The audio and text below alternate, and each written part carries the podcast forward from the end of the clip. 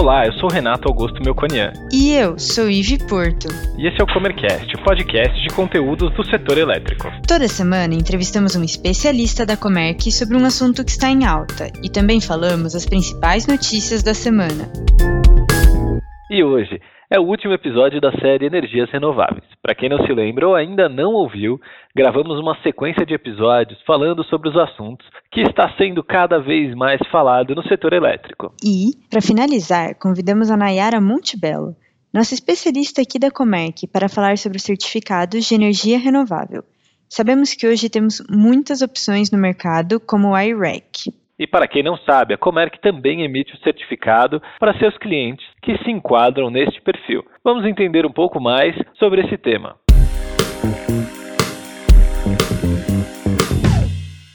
Oi, Nayara, tudo bem? Seja muito bem-vinda ao Comercast. Oi, Ive, tudo bem e você? Tudo certo. Queria começar te pedindo para você se apresentar, apresentar sua trajetória na Comerc e no Mercado Livre. Bom, primeiro eu queria agradecer o convite. Eu sou formada em engenharia de produção e hoje eu faço mestrado em energia. Eu estou no Mercado Livre há seis anos e meio. Então, eu comecei lá em 2014 num grande consumidor de energia. Depois, eu fui para uma comercializadora onde eu comecei a trabalhar na área de gestão de consumidores, que é a área que eu estou hoje na Comerc. Hoje eu já estou há dois anos na Comerc. Ah, que legal. Então você tem bastante experiência aí no mercado e pode ajudar a gente a entender o que é um certificado de energia renovável. Sim, é, esse é um assunto que está bem em alta, né, ultimamente. É, um certificado de energia renovável, ele é um instrumento que é usado para comprovar que houve geração de energia de fontes como solar, eólica, hidráulica, biomassa, enfim, as fontes renováveis que a gente conhece. Esse certificado ele pode ser usado como um produto separado do fornecimento da energia. Então, por exemplo, um gerador eólico ele pode vender energia para um consumidor e o certificado para outro consumidor. Esses dois produtos eles não precisam estar associados. Entendi. E o que, que explica esse movimento de aumento na procura por certificados de energia renovável?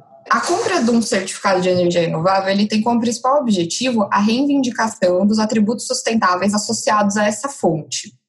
Então, assim, para explicar um pouco melhor, o nosso sistema elétrico ele é interligado. Então, não é possível a gente rastrear qual fonte foi utilizada naquele consumo. Então, um gerador eólico, por exemplo, ele vai injetar energia na rede e aí, contratualmente, ele vai firmar com algum consumidor, ou uma distribuidora, ou uma comercializadora. Enfim, não é possível a gente fazer essa distinção de qual energia que o consumidor realmente recebeu. Então, o certificado é usado para fazer essa distinção. E o gerador, ele cede os direitos atrelados à sustentabilidade da fonte ao consumidor que adquirir esse certificado.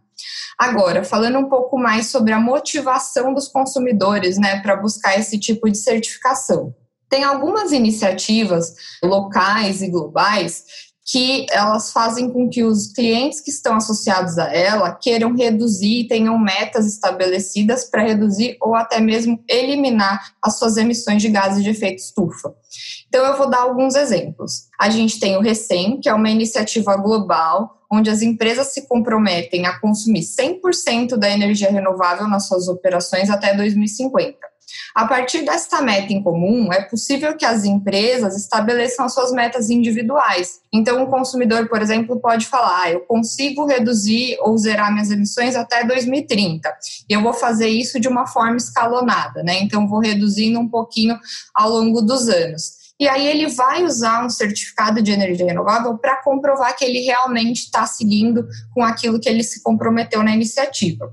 Um outro exemplo é a certificação LEED, que é usada para prédios.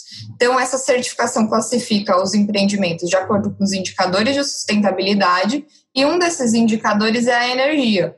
Então, também pode ser usado um certificado para comprovar que aquele prédio consome energia renovável. Nayara, eu entendi por que, que aumentou a demanda por esse tipo de certificação, mas existe um certificado só ou são vários tipos? Se existem vários tipos, eu queria saber quais são os mais conhecidos e as principais características deles.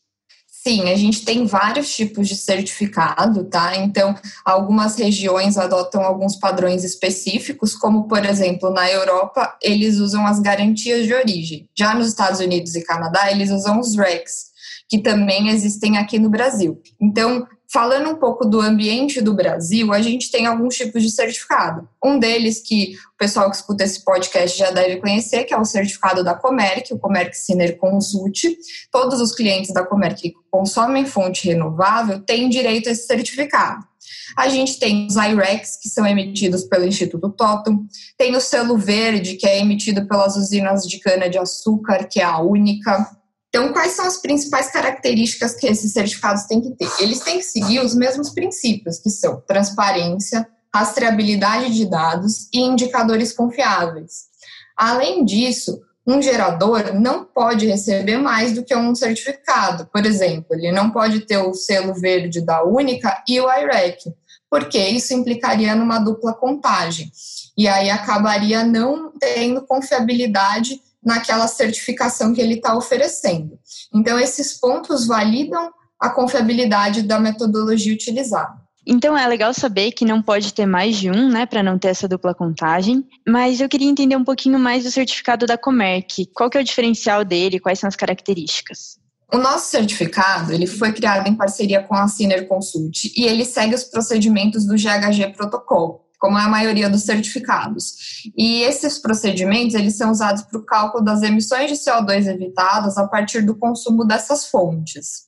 A nossa certificação ela é usada por consumidores que consomem energia incentivada, que é aquela energia que a origem vem de eólica, solar, biomassa, PCH, e que tem associada ao consumo dessa fonte um desconto na tarifa de distribuição. Esse desconto ele pode variar de 50% a 100%. Então, baseado nesse desconto que o fornecedor entrega para o consumidor lá na CCE, a gente consegue verificar que, de fato, houve a entrega da energia renovável. E com isso, a gente certifica que o consumo veio desse tipo de fonte. Entendi. E esse tipo de certificado é bem mensurável, né? Você tem alguns números para compartilhar com a gente? Sim, eu tenho alguns números da Comerc que eu vou passar para vocês. Então, em 2019, a gente certificou aproximadamente 2 mil unidades consumidoras que usaram esse tipo de fonte e isso foi equivalente a cerca de 640 mil toneladas de CO2 que foram evitadas. É legal que a gente consegue transformar isso também em número de árvores que seriam plantadas em um projeto de reflorestamento para mitigar esse mesmo volume de CO2. Então, para essas emissões evitadas que eu comentei, seria um número aproximado de 4 milhões e meio de árvores nesse projeto. Em termos de energia, os certificados foram equivalentes ao consumo de quase 8 milhões e meio megawatt-hora.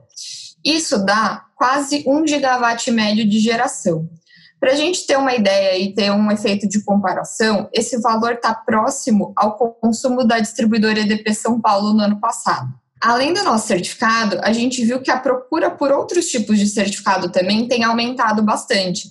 Então, a gente avalia a necessidade de cada consumidor para ajudar ele a escolher a melhor opção. Nayara, obrigada pela explicação. São números bem expressivos de reflorestamento e mitigação da emissão de CO2. E eu espero que a gente tenha você aqui outras vezes para falar de outros assuntos, seja sobre energia renovável, que é um tema bem legal, ou sobre outros aspectos do mercado livre. Obrigada. Obrigada, Ivy. Eu que agradeço.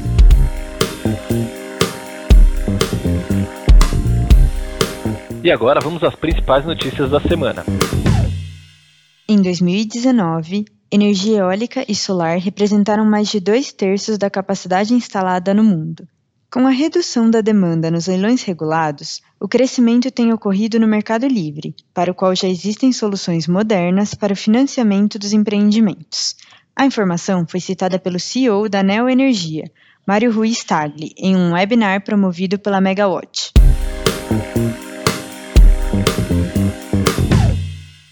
Brasil alcança 300 mil sistemas de GD à energia solar. País alcançou a marca de 300 mil conexões de energia distribuída à energia solar fotovoltaica, informou a Associação Brasileira de Energia Solar Fotovoltaica. De acordo com a entidade, os sistemas conectados à rede atendem 374,4 mil unidades consumidoras.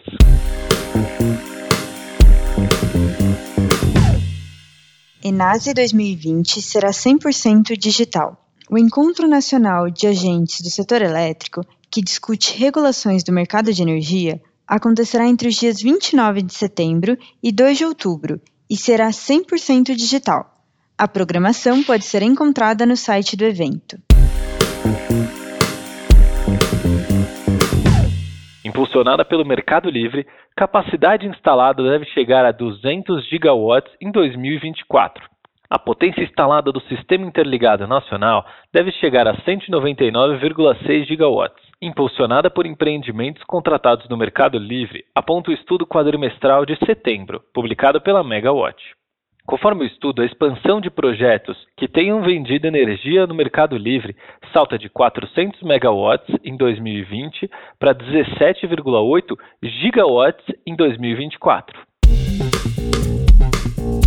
Gostou desse episódio? Ficou com alguma dúvida ou tem alguma sugestão de tema para o Comercast? Mande para a gente em faleconosco.comerc.com.br ou nas redes sociais. Até, Até a, próxima. próxima.